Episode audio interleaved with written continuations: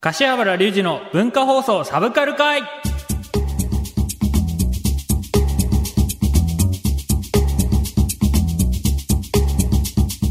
こんばんは柏原隆二です、えー、第6回の放送ということで。最近もずっとゲームやってるからな。よなよな。ずっとフォートナイトやっててですね。最近あのーネイマールのイベントが発生してるんですよ、フォートナイト。で、やってるんですけど、もう、猛者たちが集まりすぎてて、あの、それまでは、ちょっとずつ、まあ、ビビクロイっていう、まあ、1位になったりとかもしてるんですけど、全く取れなくて、久々にフォートナイトつまんないなって思ってます。あの、これディスるわけでもなく、あの、どうしてもマッチングの中でレベルが上がっていくとレベルが上がっていく上がってってる同士でしか合わなくなっちゃうものなので仕方ないんですけど、まあ、自分の腕が下手なだけなんですけどなんかもうなんならこう最初にこう上からね落ちてってあのポイントにこう各ポイントに行くんですよ。もう降りた瞬間にあのやられちゃうのでとかってぐらい本当になんかみんながこぞってこうまたえーフォートナイトに復活をしている状態なので全然勝てないのと。あのー最近フィギュアが欲しいけど買えないというか買ったら多分娘に壊されるんだろうなと思うのと あと犬もいるので壊されるんだろうなと思うのとでも欲しいっていうそのせめぎ合いと今いまだにですねあのこれちょっとフィギュアとかとは、えー違うんですがあのデジモンって皆さん多分ご存知だと思うんですけど今デジモンってあのこうちっちゃい四角のなんかこうキーホルダーみたいな感じじゃないんですよ。バイタルブレスって言ってブレスレットでバイタルチェックしながらそのバイタルに合わせてなんか強くなっていくっぽいんですよね。それがすごく欲しいなと思っているんですけどなんかこう6000円あ6000円かこれが娘のために自分のために使うかっていうこのあの悩みがすごく あの子育ての悩みと自分のその趣味の時間の悩みっていうのがあったりとかなのであただえっ、とゲームの話でいくと任天堂スイッチのえっ、とダウンロードコンテンツであのネオジオポケットのカセットのなんかこうアーケード版じゃないけど、こう、あの、合わさったやつが出て、それは買って速攻でやり、やって、もうね、ネオジオポケット懐かしいなと思ってずっとやり続けてます。なんかこう、古きを知って新しきを知るっていうんですかね。あの、昔のゲームが、の発展があってこそ今のゲームがあったりとかアニメがあったりするので、あの、昔のポリゴンとか面白くねえよとかって言わず、あの、ぜひわ、若い世代の人たちはですね、あの、今ね、えースーパーファミコンミニとかファミコンミニとかもありますし、あとは、うちにあの、電車で GO の機械もあるんですよ。あれ買って、あれ、た、高い、高かった。これ、妻に値段言ってないんですけど、1万2000円ぐらいしたんですよ。言っちゃった。とかで、なんかこう昔のゲームを触って、やっぱ昔も良かったなって思うんですけど、やっぱ今のゲームもすごくいいなと思うので、ぜひ皆さんもやってみていただいて、あの、感想を送っていただけたら幸いです。それでは最後までお楽しみください。柏原隆二の文化放送サブカル会柏原隆二プレゼンツ平成アニメヒストリー平成元年生まれの柏原隆二がこれまで見てきたアニメを年表のように紹介していくコーナー。先月は幼少期から小学生の頃夢中になっていたアニメを話しました。今回はその続き中学生高校生の頃見ていたアニメの話をします。中学高校はなあ帰るの遅かったもんなずっと部活やってたもんな真面目に真面目に。そうなんです。言ってしまえば元アスリートなんです。朝から晩まで走ってたんです中学校の頃朝練なかったけどいやー中学生高校生の時のあのなんだアニメ文化というかサブカル文化に触れるか触れないかって結構大きな分岐点だと思うんですよそんな中ね、触れちゃったんですよね。ライトノベルに。ね、中学生の頃、僕らが中学生の頃に、なんかものすごくライトノベル人気が出たんですよね。で、昨日の旅が、まあ、あの、渋沢先生の昨日の旅が、めちゃくちゃ人気になって、学校図書にも置かれるような事態になってたりとかもしてて、まあその数年後、その10年後ですかね。まあ15歳、16歳で。で、渋沢先生にお会いする機会があって、もうその時の感動はものすごかったですね。で、あの、もちろん、昨日の旅、アニメでもやってましたが、田舎なのでやってなくて、まあ、ツタヤに行ったら、あ、アニメやってるんだ、昨日の旅と思って、あの、DVD 借りて見てたりとか。あとは、ね、ライトノベルも買ってたな何買ってたっけなブレイブストーリーとか買っ、あ、ブレイブストーリーじゃない。それはブレイブストーリー、宮部みゆきさんのやつだ。ファントムブレイブとかなんかいろいろ買って読んでたりとか、あとはみんな回し読みしてたのと、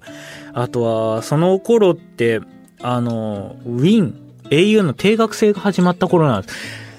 15で定額制始まってた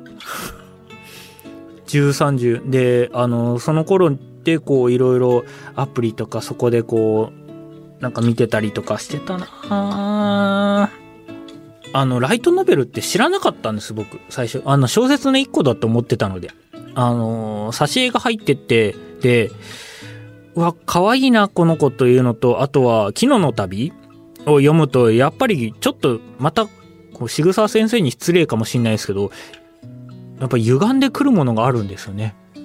あの、昨日の旅って、昨日がバイクに乗って旅をするライトノベルなんですけど、あの、その中にエルメスっていうキャラクターが出てくるんですよ。最初、そのエルメスっていうキャラクターが普通に喋ってるから、あ、そういうキャラクターが多分、あの、いるんだろうなって思ってて、で、ちょっとこう、まだそこにこう、文章の国語が苦手だったもんで、まさかバイクが喋ってると思ってなかったんです。で、そこからバイクが喋ってるって分かった瞬間に、バイクの免許が欲しいと思い始めた。そう。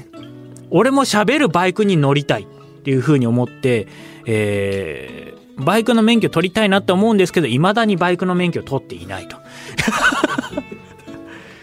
いや、でも本当にあの、エルメスに乗りたいなっていうか、またがってみたいなっていうのと、あと意味もなくモデルガンに憧れたのと、あと昨日ってこう、朝日が昇る前に起きるんですよね、キャラクター。あの、こう、で、そこでなんかこういろいろ、あの、チェックしてたりとかってするんですけど、無償にモデルガンが欲しくなったりとかですね、その頃ちょうど高校生、中学生の頃かな、あの、バイオハザード、まあ、この間も話しましたが、サムライエッジっていうモデルガンが、あの、出たんですよ。欲しくて欲しくてたまらなくて、毎週のように、あの、近所のホビーショップに行って見てました。こうやって、あの、もうあの、ガラス、ショーケースの真近くまで行って、やっぱいいな、欲しいなでも、1万円とか2万円とかするので、あの時当時いくらだったっけかな。あのー、そんなお金は持ってないんですよ。で、お年玉でそんなもん買おうもんなら多分怒られるんですよ。だから買えなかった。まあ、結局お年玉でゲーム買ってんすけどね。とかで、あの、本当に買えなくて。で、その頃の影響って大きいですよね。こう、ライトノベルとかってこう、空想というか妄想というか広がるので、こんな世界があればいいなっていうのと、あと中学生の頃になってくると、こんな世界はありゃしないって思い始めるんですよね。だから、なんか、うわこそれが中二病って言うと思うんですけど、うわーなんか、なんでこんな世の中なんだろうっていうのをずっと憂いていたというか嘆いていたような時代でした。それが、あの、尾を引いて高校の時もそうなんですよ。ここの時も、あの、公共紙幣、エウレカセブンっていうね、あの、またこれがエウレカとね、あの、アネモネが可愛いんですよ。本当にあの、エウレカがね、ニルバーシュと共に降ってこないかと思ってずっとね、あの、高校の時窓際だったんです。あの席が。ずっと窓の外見てましたもんね。ニルバーシュ降ってこねえかな、今日も降ってこなかったな、みたいなところとか。うーん。高校の時って意外と見れてなくてっていうのも本当に朝から晩まで、まあ朝練もあって、えー、午後練習も終わるのが遅い時で7時8時とかで、で、そっから帰ってご飯食べて寝るとかだったので、えー、やってたんですけど、あの、月曜日陸上部が休みになることが多かったんですね。試合とか、あの、練習も日曜あったりして、月曜休みになることがあって、で、福島県の田舎って、あの、早手のごとくが月曜日やってたんです。午後4時半とか、あの、5時とか。で、僕のあの、地元の高校、いわき総合高校っていうんですけど、その高校を決めた理由が、僕はあの、スラムダンクのルカワ方式で家から近いからっていう理由で決めて。で、どうやら、えー、いわき総合高校には、えー、すごい先生がいるって噂は聞いてたんです。で、蓋を開けてみたらめちゃくちゃきついんですけど、あの、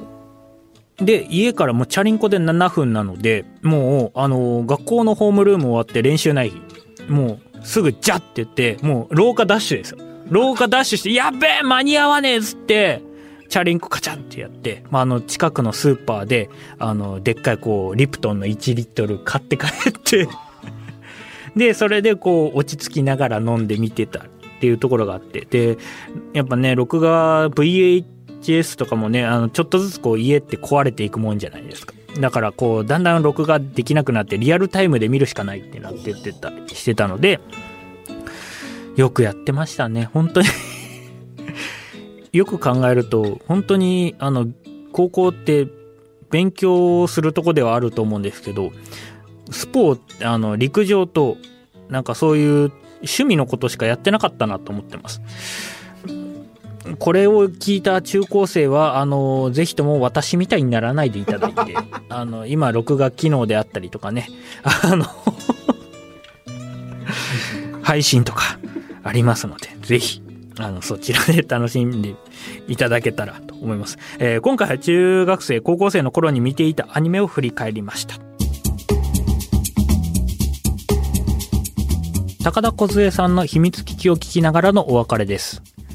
中高生の頃って、やっぱりスポーツに明け暮れてたんだなと思うと、今はこう、ちゃんと自分の自分史を振り返ると、ちゃんとスポーツ選手だったんだなと思ってます。何言ってんだって話ですけどね。あのー、ただ、問題は、この後なんですよ。ちゃんとオタクになってくんです。安心してください。あの、スポーツに打ち込んでた、えー、柏原、えー、少年は、えー、ここまでです。そう言うと大学の監督に怒られるかもしれないですけど、あの、えー、大学はちゃんとあの、なんか、うまるちゃんみたいな状態になってます。表ではちゃんとあの、どうも、柏原隆二です、みたいな、あの、こう、いう状態から、裏では、こそこそとアニメとか、あの、DVD を買い漁る日々が待ってますので、そう、あの、未だに、だってもう大学で買ったものって、未だに残ってるし、あの、DVD 捨てれないので、未だに残ってるのと、年に一回ね、見たくなるアニメあるんですよね、大学時代のやつってね。そのあたりもね、大学時代の話で、はい、話をしていきますので、よろしくお願いします。えー、番組ではあなたからのお便りをお待ちしております。メールアドレスは、柏原アットマーク JOQR.net。おはがきの場合は、郵便番号105-8000に、柏原隆二の文化放送サブカル会までお願いします。この時間のお相手は柏原隆二でした。いや、この時代があったからこそ今があるんですね。